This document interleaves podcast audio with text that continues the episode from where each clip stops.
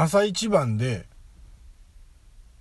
髪の毛をセットして抜群のヘアスタイルになったと自覚して、えー、家を出てね、まあ、通勤電車に乗り込んで次の駅で入ってきた男性が自分の理想を超えた完璧なヘアスタイルで現れた時に、えー、もう家に帰りたくなりますよね。竹蔵です。は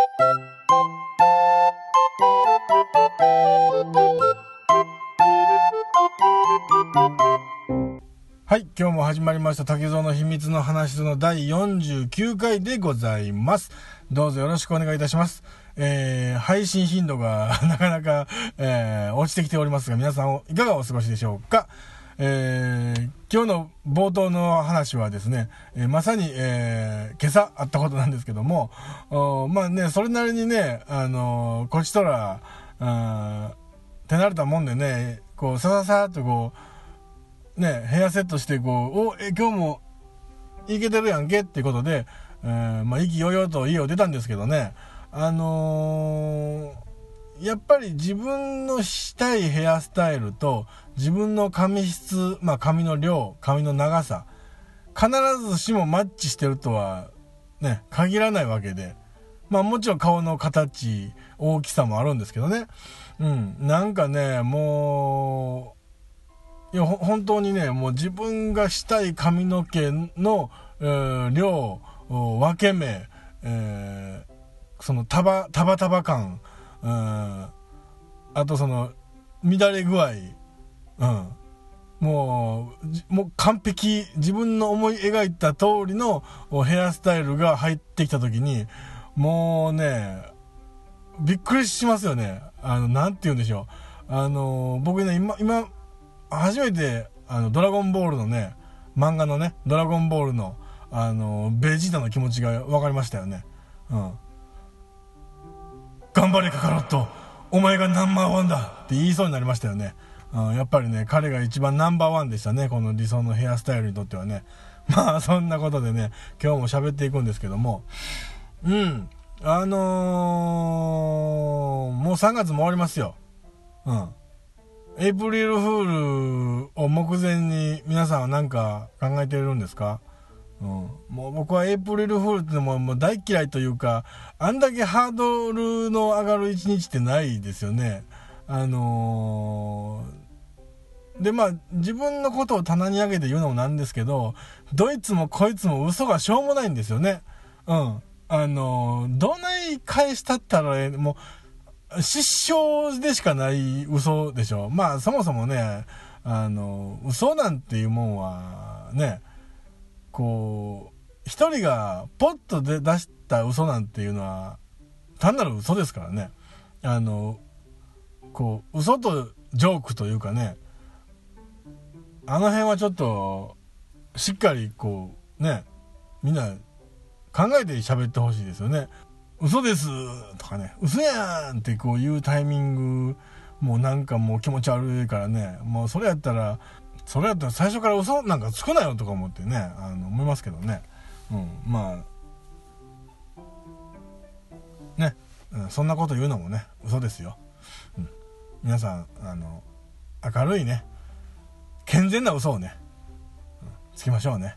うんあのー、嘘と見せかけた釜かけみたいなことはもう絶対にやめましょうね。うん。それはもう、あの、誰も喜ばないんでね。あの、ついた本人も多分なんか変な結末になって、えってなると思うんでね。うん。皆さん気ぃつけましょうね。まあ、あのー、ちょっとね、なんていうかね、たまにはね、お仕事の話、まあ、お仕事というか、うん、まあ、ね、働き方の話というかね、人との付き合い方みたいなことをね、ちょっと僕もね、あのー、大人なんでね、うん、もうエイプリルフールを迎えた40歳のフールなんでね、うん、あのー、ちょっとやっていきますよ。うん、やっぱり、よくね、あのー、こう、好きの反対は嫌いとかではなくて実は無関心なんだっていう話ってよくするでしょ？あの好きっていう感情と嫌いっていう感情はもうその時点で両極端ではあるけども感情が動いてるんでその人をまあ意識してるということにおいてはうんまあ対その相手に対する感情っていうものを持ってるという意味でまあまあ、まあ、健全というかまあ成立はしてるんですよね。うん。ただ無関心ってなってくるともうそこに意識がいかないんで、まあ、好きでも嫌いでもないもうあの何も感じないっていう状態ってまああるんですよね。でそれってまあいろんな人と付き合いを重ねていくとどうしたって優劣が出てくるんでそういう人はきっと出てくるんですよね。うん。あのー、それがね、仕事が相手になった場合、やっぱり辛いもんがありますよね。うん。あのー、嫌いとか気に入らないとかやったら、まだ、あのー、こう、エネルギーに変えることもできるし、その、反面教師にもできるので、何かしら自分にとってプラスに変えようと思えば変えれるんですよね。うん。ただその、無関心ってなると、本当にもう、しんどいんですよね。あの、なんかこう、何も感じない。で、まあ、それを無関心っていう風に決めるっていうことなんですけど、だから実際は本当は無関心じゃないんですけど、無関心になろうと努力してしまうという。それがね、一番なんかもうしんどいですね。あの、なんていうか、何も感じないでおこうと感じるっていう、あの辺。まあよくね、その、もう、あの、シャットアウトしたみたいな、ね、感情を、もう、その人に対するチャンネルを閉めたとかね、うん、まあ、いう言い方するかも分かりませんけど、あれ、やっぱり忘れるにも努力いるんですよね。忘れるっていうか、その、無関心になるにも努力いるんですよね。あの、その努力ってものすごい無駄やししんどいんですよね。それやったら、なんかね、あの、好きなふりしてる方が、まあ嫌いなふりでもいいんですけど、してる方がもうよっぽど楽なんですけど、その、まあ相手があってのことなんで、相手からもそれを感じると、もうヘヘロヘロになりますね、やっぱりね。あの、うーん、まあもちろん好意を持たれてるっていうのは嬉しいことなんで、全然いいですけどね。あの、嫌われてるともまた違う、なんていうか、目が、もう生きてないというかね。僕に対する、私に対する目が生きてないという、その、なんか、うん。ああ、なんか、メーターが動いてないなーって思っちゃうんですよね。もう、ああなってくると、ね、あの、打ち合わせとかしてても、もう、ほんまに早終われへんかなって思っちゃいますもん。ね。だから、うーん。で、僕はちょっと、やめてみたんですよ。ね。あの、そこは違うっていう風に、うん、なんか自分だけええ格好するような感じしますけど、あの、うん、やっぱしんどいことをあえてわざわざしんどいことをせんでもね、ええかなと思って、うん、どうせやったら、なんかこう、感情のメーターが、好きでも嫌いでも、感情のメーターが、こう、触れてる方が、なんか、精神衛生上健全かなと思ってね、うん、なんか、思うんですよ。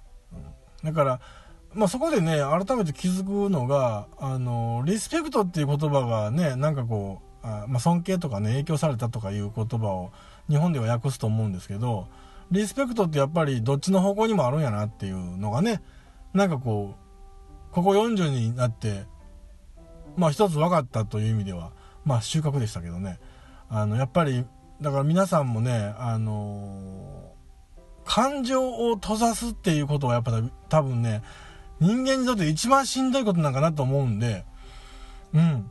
できたら、うん、あの好き嫌いはっきり分かれてもうんそれは貫い貫くというかやっぱ好きとか嫌いとかはやっぱ表現した方がいいような気がしますねうんあの無関心でいるっていうことは本当にしんどいですね。うん。まあそんなことでねあのー、今日もねあのー、やっていきますよ。うん。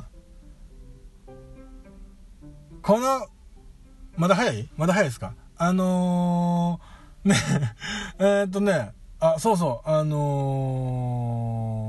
ちょっと久々にね、あの、映画見たんですよ。映画っていうか、まあ映画なんですけど、あの、グッドウィルハンティング、ね、あの、シーズン的には、ちょうどいいでしょ。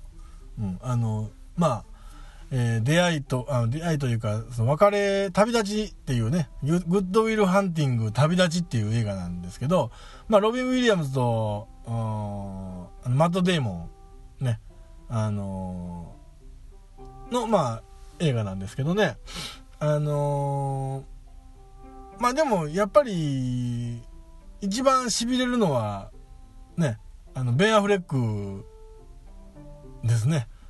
あのー、あいつの、なんか、ね、バカなやつほど芯食ってるっていうところがね、あのー、僕はやっぱりちょっとグッときましたね。うん。まあな、言ってもあれはやっぱり男の子が、まあ男性が見て、ね、ちょっと胸を熱くする男の友情みたいなもんが、うん、あると思うんで、ね、あのー、女性の方はもしかしたら、え？あれ？っていう人もいてるような気はしますけどね。うん。それはまあ多分、あのー、そういう映画は、男子向き、女子向きっていうのはきっとあると思うんで、その辺はまああると思うんですけどね。うん。あのーまあ僕にもねやっぱりうんそのね親友と呼びたい親友と思ってる人々がねやっぱいるんでねうんなんかまあでもね実際に、うん、文化の違いというかその言葉の文化の違いその表現の違いというか、うん、だからそういうふうに言えるかどうかは分かんないですけどやっぱりねベン・アフレックみたいなことは言いたいですよ、うん、僕もね。あのね20年後もお前がこの町にいたらぶん殴ってやる。みたいなね。なんかねそんなこと言ってみたいですけどね、うん、まああの出て行ったのは僕でしたけどね、まあ、田舎から出て行ったのは僕なんで。うん。あのまあ、あの映画を見るとやっぱちょっとね友達とこう酒でも飲みたいなっていう風にうん。なんかこう懐かしんでしまいますよね。まあでもそれと今を後悔してるというのは全然また違う話ですから。まあね、うん、なかなかこうね家庭を持つとそういう時間って持てないですから、うん、ちょっとやっぱ恨ましくなりますね。うん、そういう意味では、まあ、僕もそろそろ大人になってしまったんだなというのをこう自覚してしまう映画でもあるんで、うん、まあ、ね、ええとこと悪いとこがなんかありますね。やっぱりグッと来るものの、見終わった後に、はあ、そうか、僕、俺には現実があるんやなという、現実を生きていかなあかんのやなっていう、うん。まあ、いつまでも子供でいたいような気はしますけど、うん。皆さんはどうですか、うん、ただねあのー、やっぱり僕は仕事柄やっぱりいろんなものに興味を持っていたいので、うん、どうしてもその子供の気持ちも若い時の気持ちもこうねやっぱり覚えておきたい覚えて覚えておきたいんでねあのどうしてもこうこういつまでも子供でいよういようとする部分もあるんですけどねあの、やっぱりね、大人になったんだなって思った瞬間が、あの、やっぱあるんですよね。大人になってしまったんだなっていう、うん。まあ皆さんもね、あのー、自分は、自分は果たして大人だろうか。この年だろうけど、この年だけど、大人だろうか。いやいや、まだ子供やで。まだまだ子供でいけるで。気持ちは子供やで。って、あのー、どちらかが悩んでる人は、ぜひ、あのー、スタンドバイミーを見てください。スタンドバイミーってドラえもんの方ね。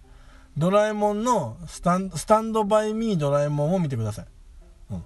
あれを見て、えー、感動の方が勝つか、のび太くんに対するイラつきの方が勝つかで、えー、大人か子供かが、あの、はっきり分かれると思いますんで、はい。皆さんどうぞ、スタンドバイミードラえもんを一回、何も考えずに見てみてください。僕は正直、のび太くんにはもうかなりイラつきましたんで、うん。もうどんだけ最後感動するシーンに、を叩き込まれても、もう、あかんあかんあかんあかん、もう、うん。巻き返されへんよ。っていうぐらいになったんで、僕はやっぱ大人なんですよ。うん。まあそんなことでね、そろそろ行きますか。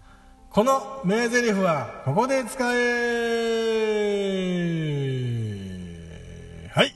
えー、まあそんなことでね、えー、まあ大人か子供かっていう話からこの映画、まあ僕が子供の時に見た映画なんですけどね、あの、まあ言ってしまったんで今日のセリフは、えー、映画です。えー、ベストキッド。皆さんご存知ですか？うん。まあ結構古い映画なんでね、あのベストキッドってあのまあラルフ・マッチオと、えー、のりゆきパッド・森田の2人がね、あのー、空手もんなんですけどね、うん、空手を通した青春映画なんですけど、うん、あのー、まあお母さんそこダニエル君って言うんですけどね。ダニエル君はあの母子家庭なんですよね。お母さんと2人であの生活してるんですよね。でまあ見知らぬ町に引っ越してきてでまあ新生活を始めようっていうことなんですけどどうしてもあのー、こう都会から来たんだったかな？ダニエル君がねうんなんかこうまあでもそこの町にはやっぱり不良というかそのリーダーみたいなのがいて、ガキ大将みたいなのがやっぱいててね。うん。で、あのダニエル君はまあ、ちょっとね、細っちい体で、まあ、空手もね、あの空手やってましたとか言いながら通信教育ですみたいな、そういう感じのね、あのまあ、ダニエル君なんですけど、まあ、一丁前に恋はやっぱするんですよね。うん。で、まあ、もう、ね、まあの悪いことに、ガキ大将がまあ、好きな女の子のことを好きになってしまうんですよね。うん、まあいわゆるねあのジャイアンとのび太くんがあ静香ちゃんを取り合うみたいな状態ですよ。うんそこでもボッコボコにされてしまうんですけど、そこに助けに入ったのが、あ日系人の宮城さんっていう、う空手の達人なんですよね。うん、その空手の達人に空手を教えてもらいながら、まあ、強くなる。強くなっていくんですけども、まあ、そのガキ大将も空手をやってて、うん。で、えー、まあなんやったら空手の大会で勝負つけようやないかっていうことで、まあ何ヶ月か先の空手大会を目指して、えー、お互いにこう精進していくんですけども、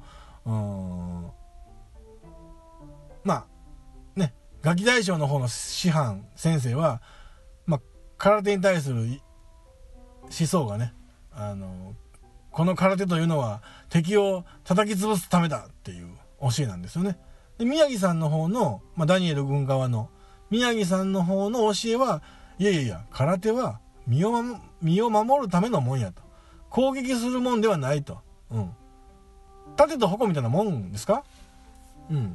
まあちょっとよくわかんないですけどで、まあ、まあそこでねまあそのトレーニングの方法がまた宮城さんのトレーニングの方法がねあのー、そんなバカなっていうトレーニングなんで、あの、そんなんで、そんな、いやいやいや、やってみようかなっていう、ちょっとね、あの、特殊なトレーニングなんで、うん、ちょっとあのトレーニングシーンはね、やっぱり、一回皆さんにも見てほしいなっていうのはありますね。うん。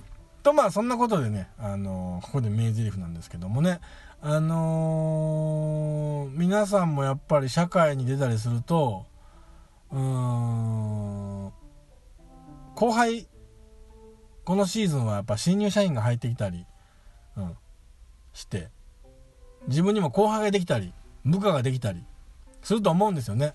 うん。ただでも部下とか後輩っていうのはやっぱり新しい世界に飛び込んできた側の人間ですから、やっぱりこう、緊張したり、なんかこう不安であったり、やっぱりその普通の平常心では、ね、あのできない、普段できてることができなかったりするんで、やっぱりここはその上司として、ここは先輩として、その後輩をリラックスさせなければいけないと。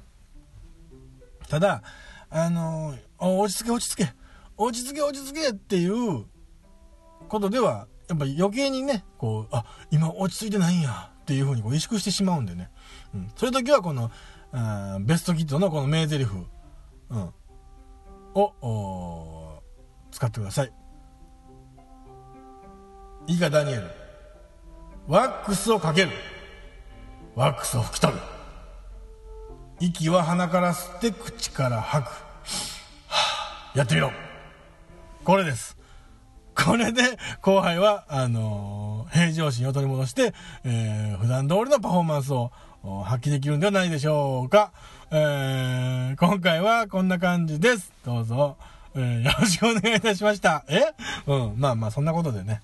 うん、まあ、次回は、50回ですよ。うん。まあね、いろんな番組がね、100回だ、あの、1周年だ、あの、みたいなことを言ってますけどね。うん。当番組はね、祝50回ですよ。すごいことなんですよ、この50回続くのもね。うん。まあ、そんなことで、はい。あのー、さよなら。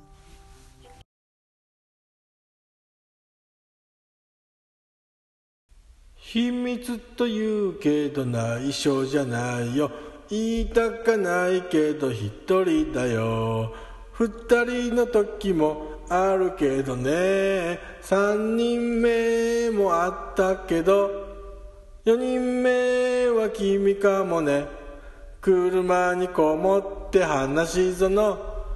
声がこもって話しぞの。だいたい深夜に話しぞの。会社で時々話しぞの滑舌厳しいよそじだよ。お月様僕は一体何がしたいんでしょうか？あまた車の音が入ってしまうよ。あ録音ボタンを押し忘れたまま話が進んでたよ。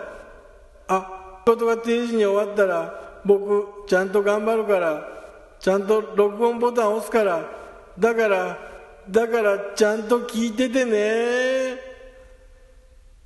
滑舌厳しいよそじだよ。竹蔵の秘密の話ぞの。